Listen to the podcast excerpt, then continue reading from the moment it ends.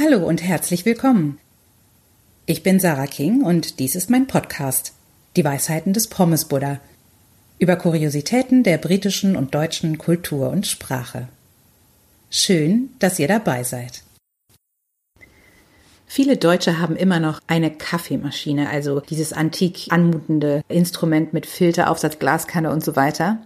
In England ist das ein bisschen anders. Und heute geht es um alltägliche englische Dinge und darum, wie das eine ganz gewisse Behaglichkeit schafft. Eigentlich geht es ums Englischsein, Britischsein und ums Wohlfühlen in einer anderen Kultur.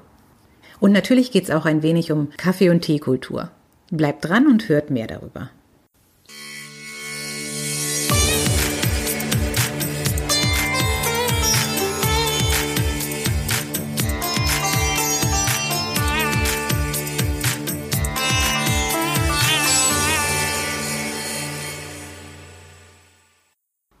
Wenn mich jemand fragte, wie ich in einem Satz die Essenz der englischen Kultur, wie ich sie kenne, zusammenfassen würde, so wäre die Antwort eine Frage, die für mich der Inbegriff der britischen Behaglichkeit ist. Unzählige Male schon wurde sie mir gestellt. Eigentlich so gut wie jedes Mal, wenn ich auf der Insel bei jemandem zu Hause war. Shall I put the kettle on? Nun muss man etwas ausholen das, was im typischen deutschen Haushalt die gute alte Kaffeemaschine ist, ich meine diese nun schon fast antik anmutende Konstruktion mit Filteraufsatz, Glaskanne und Warmhalteplatte, ist in Großbritannien The Kettle, der heutzutage vorwiegend elektrische Wasserkocher. Fassungslos stand ich im Jahr 2000 zu Beginn meines Auslandssemesters in London in der Küche meiner Unterkunft. Es gab keine Kaffeemaschine. Ein Wasserkocher fand sich immerhin, aber kein Filteraufsatz, um wenigstens von Hand aufzubrühen. Nachdem ich auf der Suche nach Kaffeepulver lediglich auf körnigen Kaffee stieß, wurde mir klar, im durchschnittlichen Haushalt wird Kaffee hier tassenweise hergestellt, und zwar aus Instant-Kaffeepulver.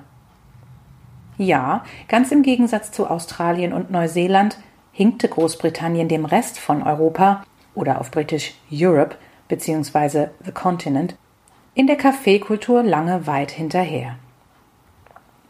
Tee wird, so man nicht der detaillierten Anweisung des britischen Instituts für Normung BSI folgt, die acht Seiten umfasst und für lächerliche 90 britische Pfund zu erwerben ist, ebenfalls pro Tasse bzw. Becher aufgegossen. Milch darf selbstverständlich nicht fehlen.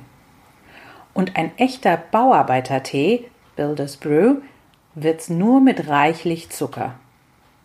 Da bekommt Stephen Twining Schnappatmung.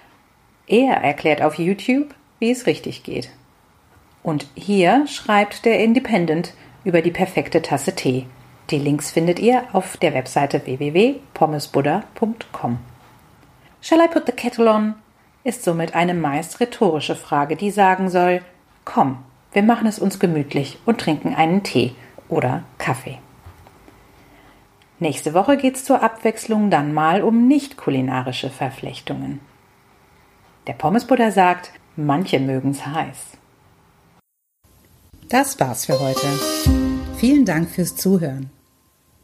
Diesen Text findet ihr auch auf meiner Webseite www.pommesbuddha.com. Wenn euch der Podcast gefallen hat, würde ich mich freuen, wenn ihr ihn abonniert. Auf bald! Eure Sarah King.